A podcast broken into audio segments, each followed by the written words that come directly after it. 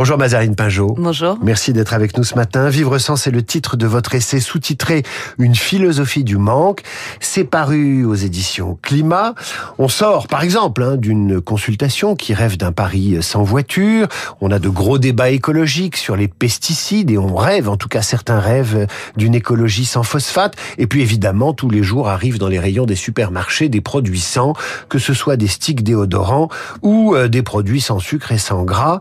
Est-ce que c'est ça qui vous a donné l'idée de cet essai oui, oui, au départ, c'est vraiment la multiplication de ces étiquettes qui prenaient euh, l'absence d'un ingrédient euh, très rapidement transformé en, valeur ajoutée. Et je trouvais ça quand même assez fascinant la façon dont le, le marketing arrivait à récupérer euh, quelque chose qu'il n'y avait plus pour en faire quelque chose en plus. C'est quand même une, une, dialectique assez formidable. Vous vous êtes dit en faisant vos courses, tiens, ils sont en train de me vendre une absence, un ah manque. Bien sûr. Alors évidemment, ça se comprend. Hein. Après des excès euh, en tout genre, on peut, on peut comprendre qu'on puisse prôner et valoriser euh, le fait qu'il y ait plus un certain nombre d'ingrédients, soit dangereux pour la santé, soit dangereux pour le climat ou pour pour les terres, etc.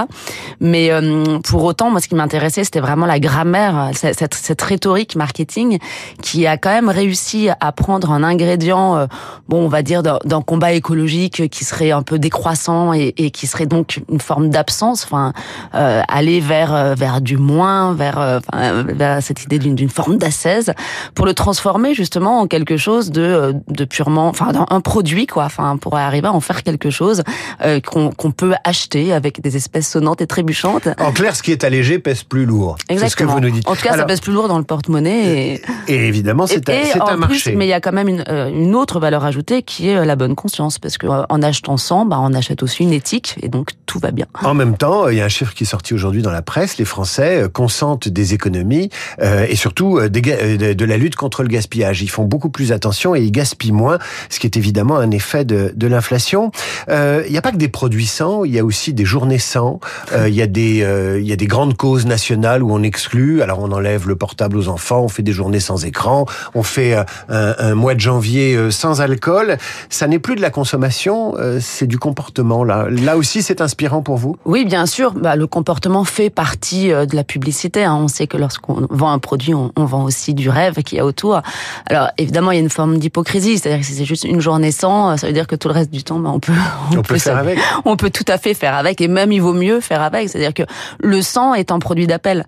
Euh, c'est là où il y a une forme d'hypocrisie, alors que en réalité, il existe un autre, un autre manque, puisque c'est un travail aussi sur la double acception du manque. Il y a un manque, un manque d'objets sur lequel en fait euh, capitalise euh, un, système économique. On est toujours en train forcément de manquer de quelque chose, qui fait que incessamment on consomme et on rachète des objets euh, de toute façon voués à l'obsolescence programmée.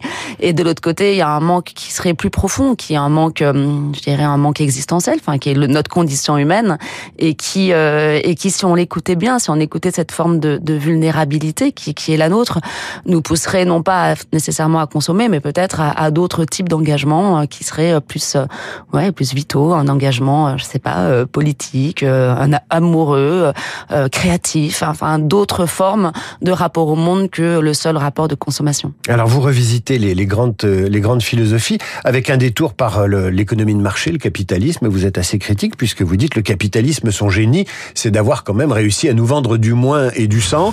Et ça, c'est le, génie capitalistique. Euh, L'écologie aussi a fait du, du sang une sorte de religion. Je veux dire la sobriété, euh, la décroissance, c'est aussi euh, euh, comment dire, c'est aussi une foi d'une certaine façon. Bien sûr, c'est une autre forme de religion. En fait, ce qui m'intéressait, c'était de voir que, enfin, voilà, bien sûr, on, comprend encore une fois hein, l'intérêt de, de, faire sans un certain nombre de, de, de, produits toxiques, mais ce qui m'intéressait, c'était de voir que finalement, dans, dans la rhétorique, on était toujours dans, dans le même paradigme, que ce soit dans un certain discours euh, écologique, hein, pas tous, et, euh, et finalement dans le marché, c'est-à-dire que croissance décroissance, c'est toujours, on se réfère toujours à, quelque chose qui serait de l'ordre en fait de la croissance. Et je pense que pour euh, essayer de penser un modèle un peu alternatif, alors je dis un peu parce que l'idée c'est pas non plus d'être anticapitaliste primaire, c'est de se dire que le capitalisme ne doit pas être total ou totalisant, c'est-à-dire s'investir dans, dans toutes les sphères de la vie.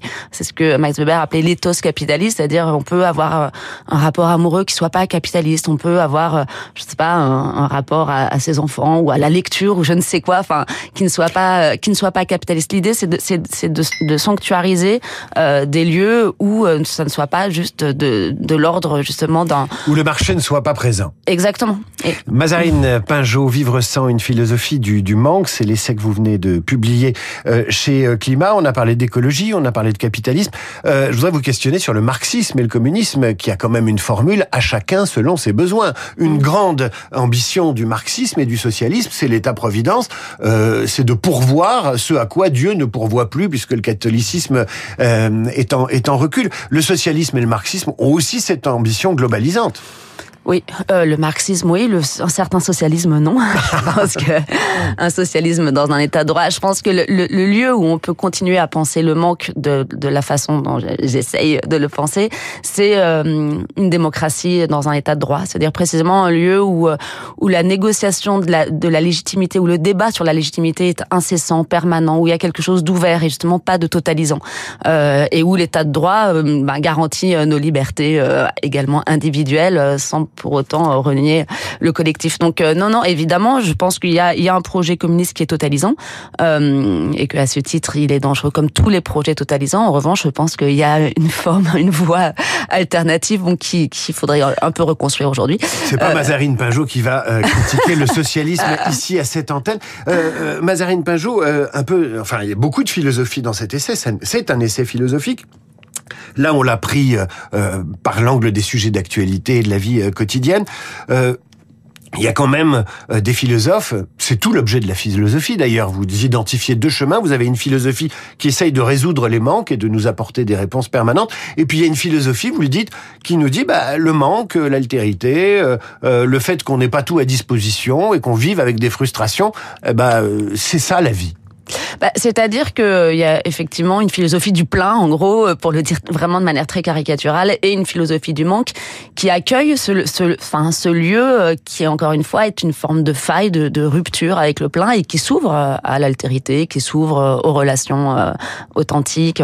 Et, mais c'est une voie plus difficile, plus ténue, plus compliquée. C'est une voie de crête qui, qui essaye de, de naviguer entre les, tentations du dogmatisme et, et, et du scepticisme. Et donc, oui, c'est plus difficile d'accepter euh, sa fragilité, mais en même temps, eh, c'est plus intéressant, il me semble, c'est que aujourd'hui on a, enfin, dans un certain nombre de philosophies, euh, la finalité c'est le bonheur, la satisfaction euh, totale. Je suis pas sûre que le, bonheur soit la voie la plus intéressante. Je pense que essayer de vivre une vie intéressante est parfois plus excitant que essayer juste d'être satisfait. Mazarine Pinjot, Vivre sans une philosophie du manque, c'est l'essai que vous publiez chez Climat. quel est le philosophe qui a le mieux pensé et théorisé le fait de vivre avec sa petite frustration? Son manque, sa privation. C'est pas sa petite frustration là. Mais sa grande euh, angoisse existentielle.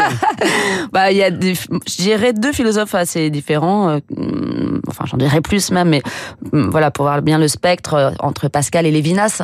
Sont des, des, des auteurs que, que j'aime beaucoup. Après, moi, je suis cartésienne, convaincue. Euh, je pense que euh, Descartes est très maltraité aujourd'hui pour des mauvaises raisons, hein, parce qu'il est vraiment associé à l'idée euh, de voilà de l'homme comme maître et possesseur de la nature, ce qui n'est pas tout à fait sa philosophie, parce que justement, il permet lui de, de penser le manque en réalité.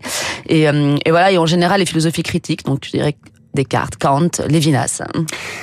Mazarine Pinjot, le manque, c'est aussi l'absence. J'aimerais vous faire entendre un homme qui parle du manque et des absents. Il est à la une de l'actualité d'aujourd'hui, c'est François Bayrou.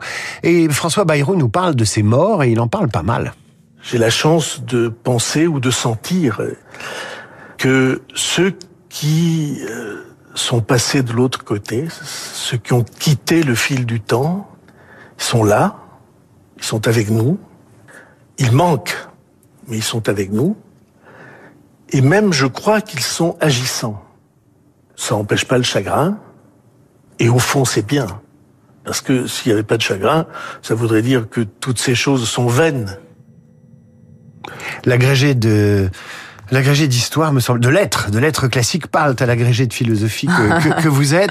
Euh, Mazarine Pajot, il résume bien l'intérêt du manque et de vivre avec le manque. Oui, alors bon là il parle du manque euh, d'être cher, donc c'est c'est encore un peu différent. C'est pas c'est pas la voie que j'ai j'ai investi parce que là c'est quand même un manque très particulier et, euh, et très douloureux bien sûr, mais voilà qui fait partie encore une fois de la, de la condition humaine. Alors il s'agit pas de dire bon on peut pas faire autrement. Il s'agit de se demander comment on transforme le manque, comment on arrive à soit le sublimer, soit le symboliser pour pour en faire quelque chose, pour produire du sens. Et je pense que c'est euh, voilà c'est le c'est le cheminement de, de de toute vie humaine. Vous n'avez pas sentiment que la société de l'information, la société médiatique, même face à la mort, apporte des formules un peu toutes faites, faire son deuil, euh, se reconstruire, chapelle ardente, euh, etc., etc. Ah, le pire pour moi, c'est la résilience. Mais si, euh, pourquoi Je sais pas, j'en peux plus de ce mot.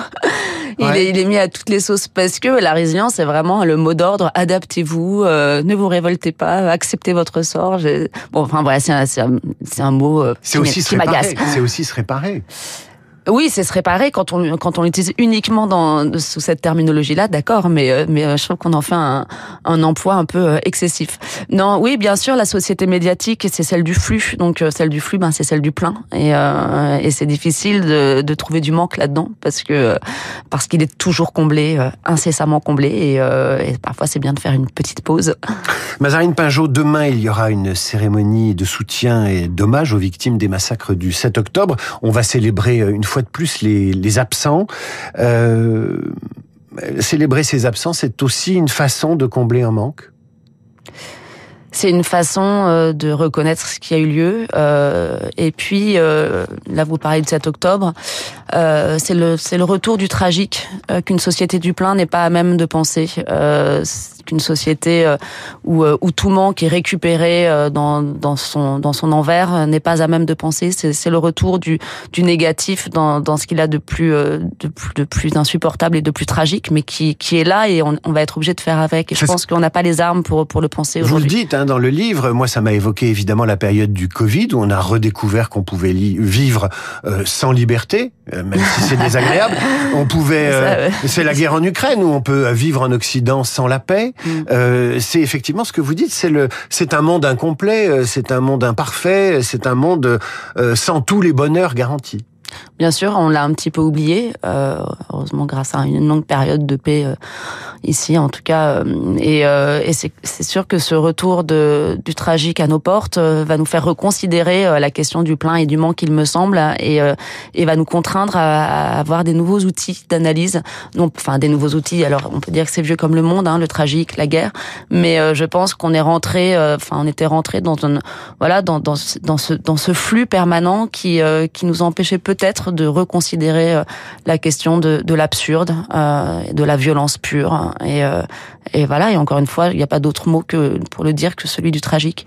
Juste un mot très rapidement, vous avez récupéré ou retrouvé le nom de votre père, Mitterrand, euh, en octobre dernier.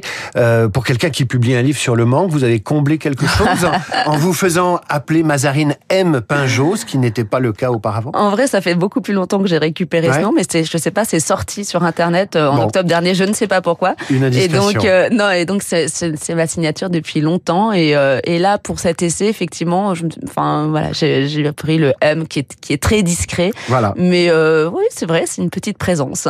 Mazarine M. Pinjot signe Vivre sans une philosophie du manque. Peut-on réellement se passer du manque Vous demandez-vous?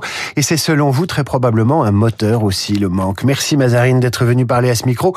À suivre, et on ne pourrait pas s'en passer, le rappel des titres avec Charles Bonner, l'immanquable revue de presse d'Hervé Gattegno et les indispensables Lucie Robquin et Christophe Barbier, nos esprits libres du mardi Radio Classique.